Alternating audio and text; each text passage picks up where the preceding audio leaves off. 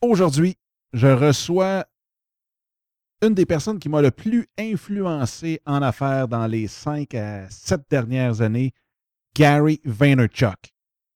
On parle de sa famille, de la business et de son nouveau livre qui sortira le 26 novembre prochain. Mais comme à l'habitude, je vous souhaite la bienvenue à ce 44e épisode de En affaires avec passion.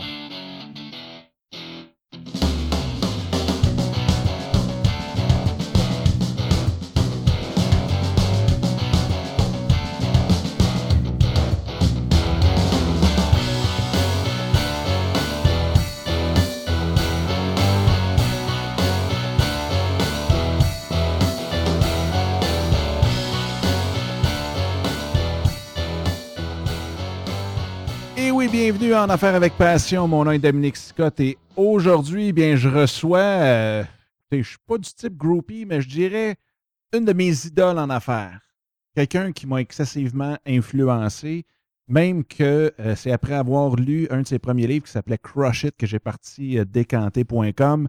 Son nom, Gary Vaynerchuk. Pour ceux qui ne connaissent pas Gary, bien, vous pouvez aller voir sur son site, garyvaynerchuk.com.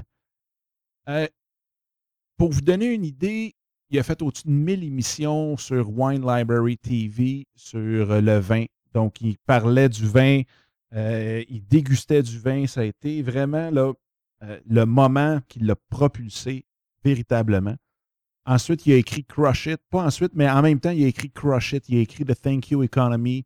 Il est un des, des conférenciers les plus recherchés dans le domaine des affaires, de tout ce qui est médias sociaux, du vin à travers le monde. Ça coûte environ, grosso modo, en plus de ses dépenses et de son voyagement, ça coûte pour une heure de conférence au-dessus de 45 000 US. Je l'ai eu pendant 30 minutes à l'émission. Euh, ça a été vraiment un gros, gros, gros feeling pour moi. Et euh, j'ai adoré. Donc, j'en ai profité pour lui poser des questions sur trois aspects. Premièrement, la famille. Parce que Gary est vraiment reconnu pour être, étant comme quelqu'un de très orienté vers la famille.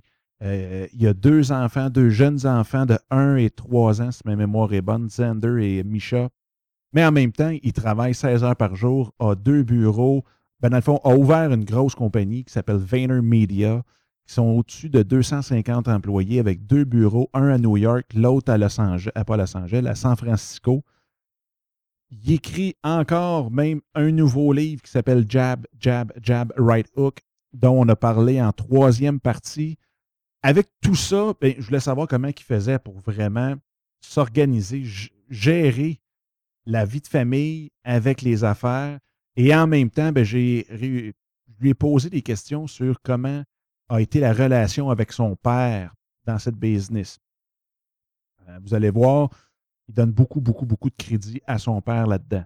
Deuxième portion, bien, c'est sûr et certain, on a parlé de, des affaires, de l'entrepreneuriat, euh, de la business en tant que tel, ce qu'il a appris dans les deux dernières années depuis qu'il a bâti euh, VaynerMedia et ainsi de suite. Donc, vraiment, vraiment le fun. Puis en même temps, Gary, c'est un gros, gros fan de hockey.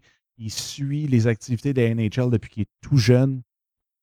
Et en même temps aussi, il a été engagé par la Ligue nationale de hockey pour s'occuper de la gestion de la communauté de la Ligue nationale. Donc, c'est lui qui a fait en sorte que la Ligue nationale est partie de 5000 followers sur Twitter à au-dessus d'un demi-million. Il a vraiment, si on veut, amener la Ligue nationale à un tout autre niveau de ce côté-là. Sauf qu'on le sait, la Ligue nationale a beaucoup, beaucoup de misère aux États-Unis. Fait que lui ai demandé la, question à savoir si on ne devrait pas avoir un Dana Smite, Dana Dana White comme la UFC. Euh, Dana qui est vraiment, vraiment, vraiment proche de son sport, de ses fans, qui est un passionné de UFC, des, des, des, combats extrêmes, MMA pour ceux qui, euh, ça leur dit plus quelque chose. Puis d'avoir son feeling sur, sur euh, Gary Bettman, savoir qu'est-ce qu'il en pense, ou bien si c'est juste que dans le fond, le hockey, puis la plage, n'y a pas de fit entre les deux.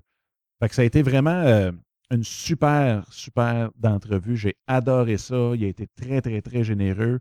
On est quand même un dimanche de la fête du travail. Il est avec sa famille. Il a pris le temps de venir à l'émission. C'était vraiment, vraiment trippant. Avant de passer à l'entrevue, je veux juste vous dire qu'on va avoir aussi Grant Cardone à l'émission le 11 septembre prochain, qui, Grant, est un autre excessivement passionné, excessivement inspirant, auteur de plusieurs best-sellers du New York Times, c'est vraiment du Wall Street Journal aussi, dont le livre de 10X Rule, qui est, d'après moi, le meilleur livre des dix dernières années dans le domaine des affaires. C'est vraiment un livre qui a changé beaucoup, beaucoup ma vision de la business. Euh, c'est quelque chose, même dans un des épisodes avant, je le, je le recommandais et j'avais dit que même si vous l'achetez, vous ne l'aimez pas, je vais vous le racheter. Et en tweetant ça à euh, Grant, ben Grant a dit ben, s'ils ne veulent pas, moi le racheter moi aussi. Fait que vous pouvez quasiment faire de l'argent à acheter ce livre-là.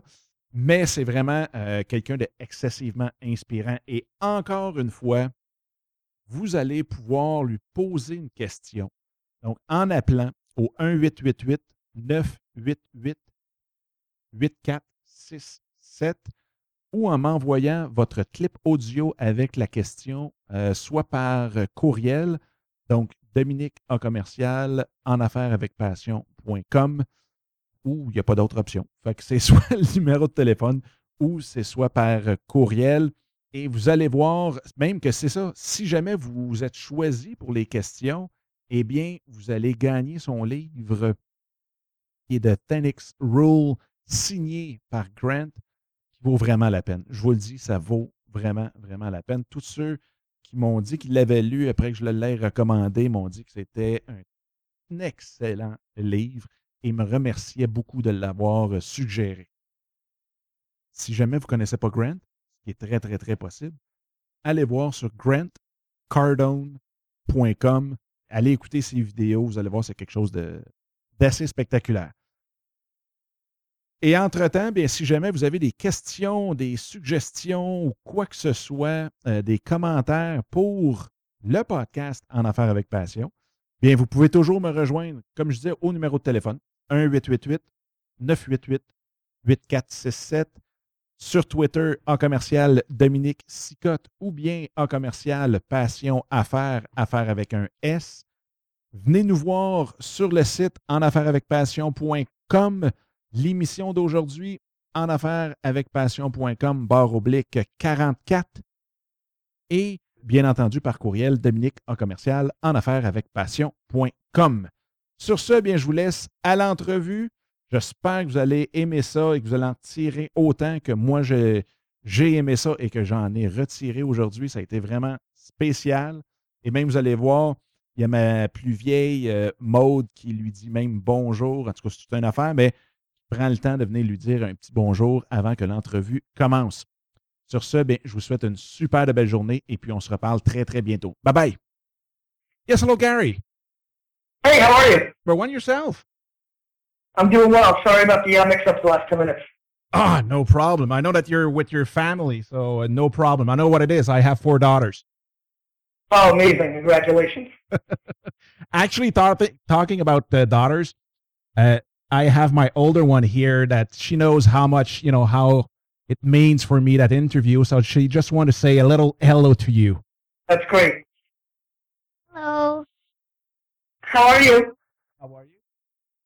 Thank you. Great. Awesome. Nice to meet you. Uh, Gary, I know that you don't have a lot of time, and uh, you know, I don't know if it's sunny just like we we have here, but uh, I'm pretty sure you want to go back with your family. Uh, yeah, no worries. Let's, let's rock and roll. so, first of all, let's talk about, you know, real things. How's Xander and Misha? They're doing exceptional. Thanks for asking. Everybody's doing really well. We had a great, great summer. And uh, Xander just turned one, and everything's great. Nice, nice. First, I want to talk about more on the family side. Not, you know, to nothing personal, but just on how you, you know, uh, how you actually manage the whole family thing because on all of your profile and i've been following you since episode number 14 on wine library so i've heard a lot of things. I heard actually all of your videos and you always said that family first and everything and how do you manage uh, with your wife that family side of the business? Because you're everywhere. Yeah, uh, it's a great question. I mean, you know, th- there's no magic bullet. Um, obviously, thank you so much for following me for so long. So, you know, you obviously caught me in 2006. So this is pre-Misha, pre-Xander. Absolutely. Um, you know, and it's evolved, right? What I thought back then, seven years ago, compared to what it is now, it's different. You evolve as a person. I mean, even, I mean, I took 20 days off this month of August, which is unheard of for me. That's more days off this August than I took in 15 years at one point, right? so, so you know, you evolve and you adjust and and you change, and so what works for you at one point in your life changes. I guess right now what's working for me is the extreme. I've been very um very all in on the weekends and the, and spending more vacation time together, and then kind of all in on my profession uh, during the weekdays and normal times and shockingly, that's worked for me. Not being crippled by trying to be home, you know, one day a month for a bath or three days of this or that. Kind of like being in the zone of what I'm doing at those moments has really helped me.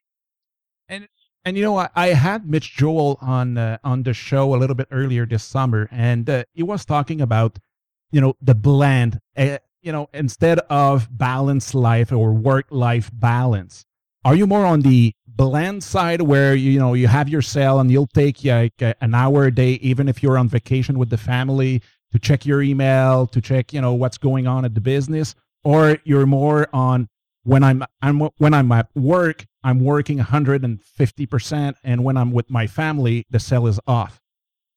I would say that i'm 90% the second thing right? Okay. Um and then and then there's always you know, even when I'm with my family on the weekends, I'll check email or something will pop up. And then even if I'm in the most intense deal of the world, if it's my sister's birthday or if Misha has an important recital, I'll make time for it. So, you know, I would say 90% the second way. Okay. And, and, talking about family, if we go back in the early days of Wine Library, uh, you know, in a previous interview that I've heard from you in uh, West, I think it was in April, I I've heard you said that the toughest thing you did in your life was running the business with your dad. And mm-hmm. even that you said that you cried over a hundred times. Knowing your drive, you know, knowing, you know, your DNA and and all that, what made you stay in that family business? What actually why did you stay there instead of starting uh, something else? Probably a couple things. Um, even though it was hardest thing, it was also the most rewarding. Spending that kind of time with my dad and building something together was incredibly rewarding for me. Um, number two, my love for my dad and my family. Three, my love for the wine business and retail. You know, I, I loved it. Uh, I still love it. Um, you know, just uh, those things. I, I would say those are probably the three things. You know, I, I just really, even though it was very hard, I loved it. And you know, sometimes even though it was tough, you know, it, it got easier, then it got tougher. It kind of it had an ebb and flow. It had a life of its own. That career, that part of my life, that chapter, um, and it was uh, it was massively rewarding. But yes, it was very hard. I mean, my dad and I disagreed on everything. Um, let me phrase. My dad and I agreed on 98% of things, but the 2% came up every day and were major things. And I think, um, you know, it's just the, the way it is. Different points of view, different upbringings but I enjoyed it tremendously. Even though it was tough, it was massively rewarding. Yeah, and on a wine library at the end, he was on the show very often, and you seemed like really, really connected together. I mean, it was really a father son thing there that was a special moment. Uh, was there a because I've just heard actually on the uh, the video that you have on your site from I think it was Biz Bash or something where you said that you know, in 96, you spent 15,000 bucks and they've, you know, you've earned like 800 bucks or you sold for 800 bucks worth of wine. How do you manage to bring the new technology, internet in your family business where probably in 96, your dad didn't give anything or any crap about the internet and even, you know, in 2006 about your video, uh, didn't even probably know about Facebook and YouTube and all those. How did you manage to actually bring that to your uh, business? Well, that's where I think my dad deserves a ton of credit. The reason you have so many friends asking that is because so many parents or, older partners or grandparents or nephews, uncles, you know, they're not letting the next generation have the freedom to do their thing. I think my dad from 92 to 96 in those four years of my sophomore year of high school into my sophomore year of college, he recognized that I had it. I give my dad enormous credit. You know, what my dad did for me by giving me the freedom to do those things was incredible. And I think that he deserves a ton of credit for in believing in me, investing in me, and giving me the freedom to do my thing. It's a, it's a major factor to my success, the freedom my, my dad gave me to do my thing because he recognized my talent. And, you know, you know, I pushed. I, I didn't, I never wavered. I never cracked. I always believed it was the right thing. So I'm sure that helped me, my relentless pursuit and, you know, high volume of conversation around the subject matter. But nonetheless, he was the decision maker. He made the call. And uh, he believed in me. He always has and always will. And, you know, in 06, he didn't really know what I was doing with the video stuff. I wasn't sure. But at that point, I'd had a, a long track record of being right. So he was willing to support it and, uh, and believe in it.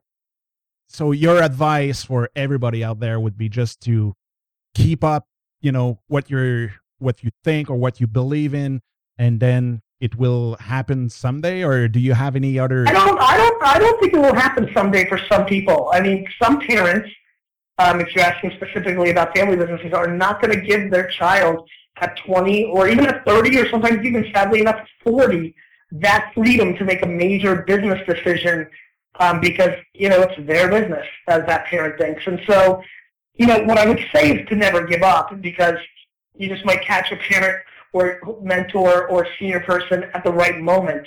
Um, but you know, this is a very honest statement what I'm about to make. If my dad didn't let me do the things I wanted to do, I would have left. So you're giving a lot of credit to your dad.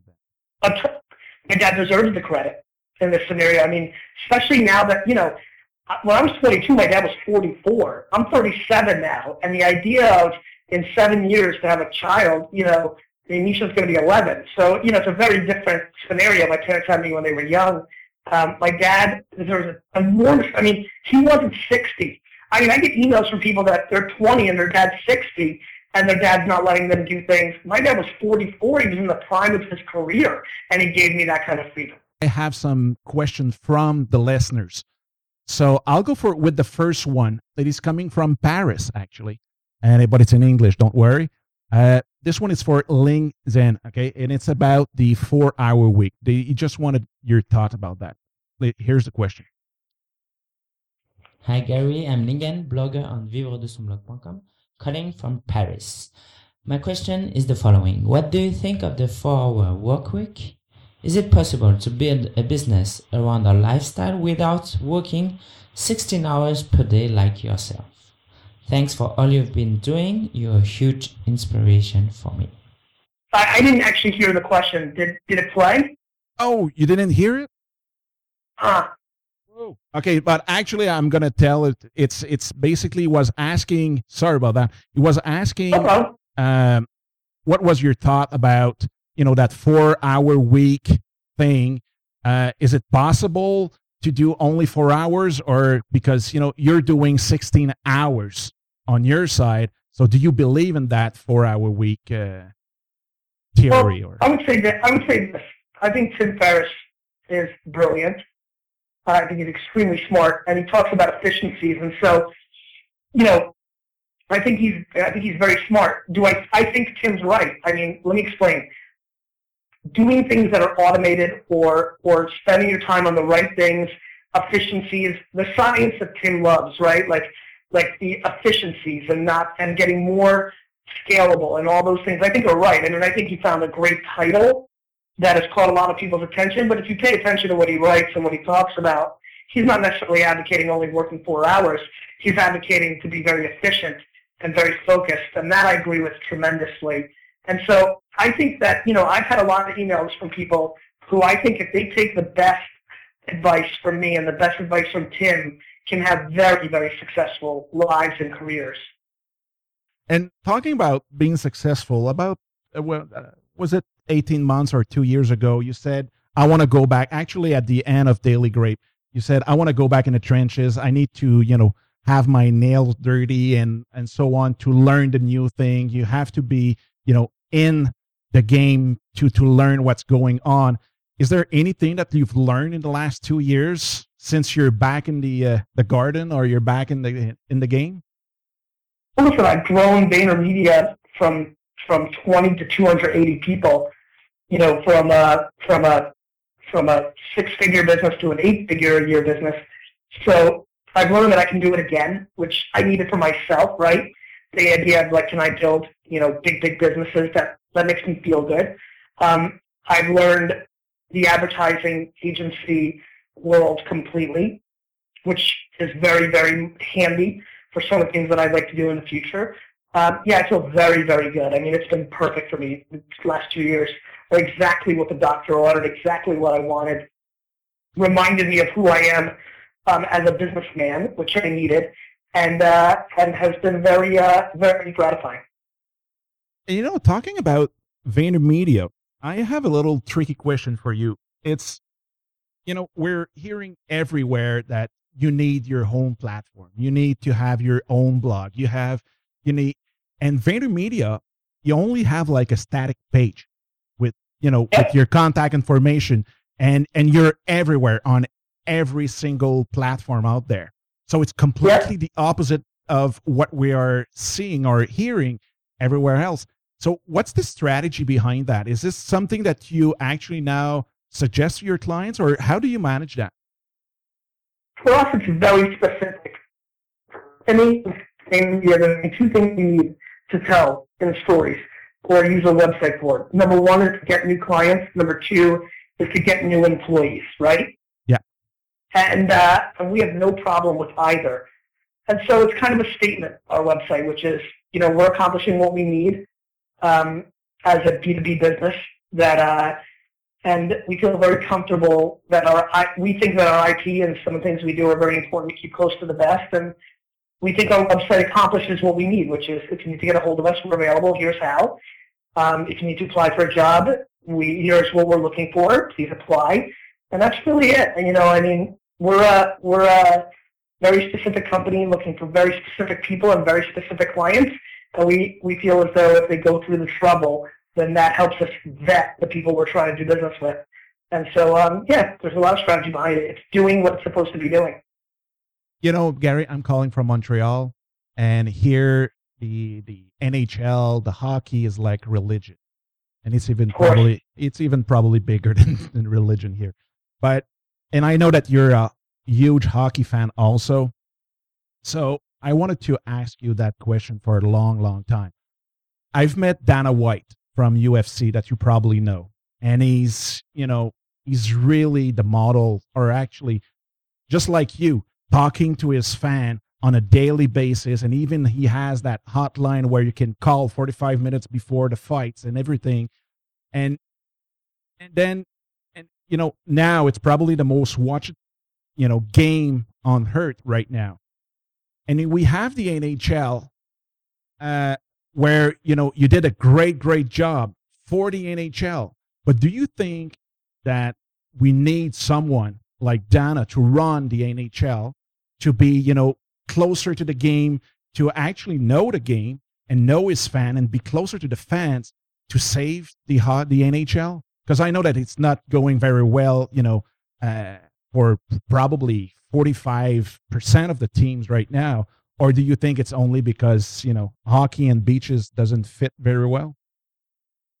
I think it's number one. I think that Gary Bettman has not done a good job as the commissioner of hockey over the last 20 years and has been detrimental to the sport from a marketing standpoint, not adjusting to the youth not storytelling enough. Certain things have gotten better. I think the Winter Classic was very smart. I think the stuff they've been doing with HBO, um, you know, has been very smart for the Winter Classic. I think Cooper, Jay Cooper, who's, uh, I'm sorry, not Jay Cooper, um, I'm trying to remember, Con, uh, Connors, right? Jim Connors. Yep. They brought in a guy from the NFL who I think is very smart, and I think he started to make an impact. I think it's been mismarketed. I think it, they over, I think they kind of overexpanded. Um, I think they were silly with getting into a fight with ESPN and losing that contract in the U.S. And so, you know, I think it's been mismanaged and mismarketed over the last 20 years. It's a very exciting sport, especially come playoff time, and it could be doing better. It just hasn't been marketed well enough in the last two decades, in my opinion. And do you think that we can actually turn that around with not by replacing Gary because he's he looks like he's Sure. there for the next 20 years, but do you think something can actually turn that around or what would would it take? Yeah. it, it's sad to see. I think it's. I think it takes. I think it takes storytelling. Listen, the Winter Classic has been monumental for the. It's helped it quite a bit, and so yeah, I think it's storytelling. I think it's TV deals. I think it's Netflix deals. I think the NHL should make a deal with Netflix or with YouTube right now. It can help it. They need to be in the places Apple, being on the iPhone, an NHL app that live streams a game every day. I think that's what it takes. It takes innovation. It takes getting into people's living rooms, phones, you know, laptops, iPads, you know, office buildings. You need to storytell. You need to get people captivated. You need to do a better job storytelling when you have great young stars like Sidney Crosby and things like that nature. You need to tell you need to tell those stories.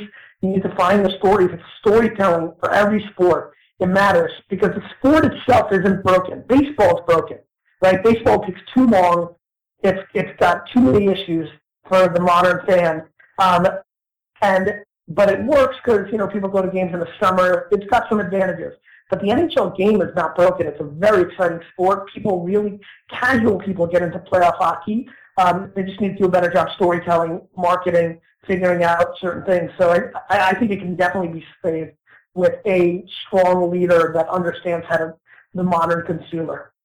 nice. So we'll before we talk about your new book, who's going to win the Stanley Cup this year? I think Boston's going to be very tough. Um, I think Chicago's got a real chance again. I think they're very strong. Um, so those two teams really stand out to me. You know, you know, I have a funny one you might not like this as a Montreal fan, but I think Toronto is on the way up. Um, if you remember, they basically should have knocked Boston out in the first round. I It was know. three one with a minute, three one in Game Seven with a minute and eight seconds left, and they lost. Absolutely. But I think they'll be interesting. Um, I think the Rangers are going to be good again. Uh, Vancouver, I think, could rebound. So I think there's some interesting teams. yeah. Anyway, I I just hope that your last part with Toronto is not true, but anyway.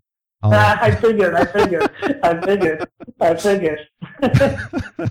so now, Gary, let's talk about your new book. Uh, you know, I, I bought Crush It in 2008, and right after I've started my online business on wine accessories and everything. And then I've bought over 200 copies of Thank You Economy. I gave it away. And even for those who had some question for you today, I'm going to ship them a copy of the Thank You Economy signed by you. Uh, unfortunately, much. my my my question system didn't work, but hey, they they No they did the the, the questions. So I'll I'll send them their uh, their books. Uh, so what's going to be different? Can you talk? Let's just talk about Yeah. your your book. L- take the time you need to actually explain what's going to be that new book. Jab, Jab, Jab, Right Hook, I think, acts a lot more like Crush It than Thank You Economy, first of all. So that's what's not different. I think it's a lot more like Crush It to explain to people what to go out and do. Thank You Economy was a philosophy. You know, it was kind of like capture this religion, do this, it will work. But it didn't tell you exactly what to do. I think Crush It did a little more of that. This one's probably the most than that. There's 86 case studies. I know you follow me, so you've probably seen some of the case studies. are two of them up on GaryVaynerchuk.com right now. Yep. Um, and there's 86 of those things to really teach people how to do it on Facebook, Twitter, Tumblr, Pinterest, Instagram. So that that excites me. Um, there's a lot of kind of like very deep conversation of what to do on Facebook and Twitter. So it's a it's a utility. It's a manual. It's an instruction booklet as much as it is a book, and I'm excited about that because I think it's going to make people good at it. Um, it's going to help them understand what to do. And that's coming out in November, November 26th. November 26th. And can you talk a little bit about, you know, all your deals that you have? I know that you have a page even on if we buy like five copies or 10 copies or crazy guys Yeah. like me who bought over 200 copies. Yep. Uh, so, and even you have like that barter thing now going on. Is that going well or do you, did you have any? It's going well. It's going tremendously well. It's been so fun to see what people have offered, what they want if they buy 37 books or 55 books or 100 or 300 or 600. Yeah, it's it's been a lot of fun marketing this book. I've been, uh, I'm sure you know this again, somebody who's following me for a long time. I've been very active on Twitter and Spreecast. I've been very, very involved in the book promotion this uh, this month, which I've enjoyed. Um, it's been fun to reconnect with a lot of fans. This interview a day thing has been fun. I'm, I'm just I'm enjoying myself right now. I'm getting back to the roots of engaging with people, getting out of the two years process of building this business. I'll still continue to be very focused on VaynerMedia, but I definitely have enjoyed the flirting of engagement with my fan base. Um, the, the book deals have been working. The and most importantly, the um, the uh, the barter has been really fascinating to see what people have asked for in return. It's been very fascinating for me in general. Can you give some some example of barter deals that you did or you would do or or if it's too Um, yeah, I can give you some. I mean, it's still I'm still going through all of them, but here are two, the funnier ones. One, somebody bought 30 books for me to make a two-minute video of me making fun of his friend's fantasy football team, which I thought was a lot of fun. Um, I thought was great. Um, then there's also been um, a barter where somebody for uh, for several, I mean, maybe four or five hundred books. Um, I mean, I'm just going to kind of review their app for three minutes, four minutes over Skype um, for every couple of weeks for a couple of months. So you know, people are just using it for different things. Nice, nice. So that's pretty cool to have some ideas of what you're you're looking for, what people are actually willing to uh, to have for that kind of book. And I and I've had a lot of crazy, you know, people have offered to buy five books for 15 minute calls, and I can't do that. You know, so people have been gone, you know, you know, uh, they'll buy one book if I tweet out for everybody to follow them, silly requests. But you just, it, it's been fun. It's been fun to like learn, you know, learn. It surprised me how many people think that I'm willing to tweet something in return for books. You know, I've, I've put out 90,000 tweets and zero of them have ever been paid for or endorsed. So I'm proud of that. So, so it's been interesting to see what people, um, what people have asked for. Nice. So it's coming out November 26th. And the name is Jab Jab Jab. Uh, no, actually three times. At, at the beginning it was five, but now you've changed That's it to three. So Jab Jab Mhm. Jab, right hook, and I've I'll put the link on the website anyway. So uh, if someone wants to actually buy and check, and I'll put also your uh, the link on your website with all that information about the bartering thing and uh, all the other deals that you have, the packages that you have. Gary, uh, you know, I have like I would have like a book of questions to ask you. uh, but I know that you're with your family. We are Sunday, and you know, you. I'll, I'll let you go on that.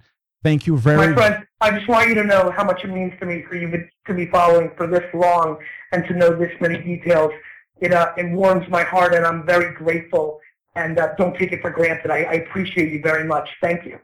Thank you very much. And you know what? I don't know if it can make any, if it can change your mind, but uh, I would be really, you know, ready to pay for you to uh, bring back Wine Library TV.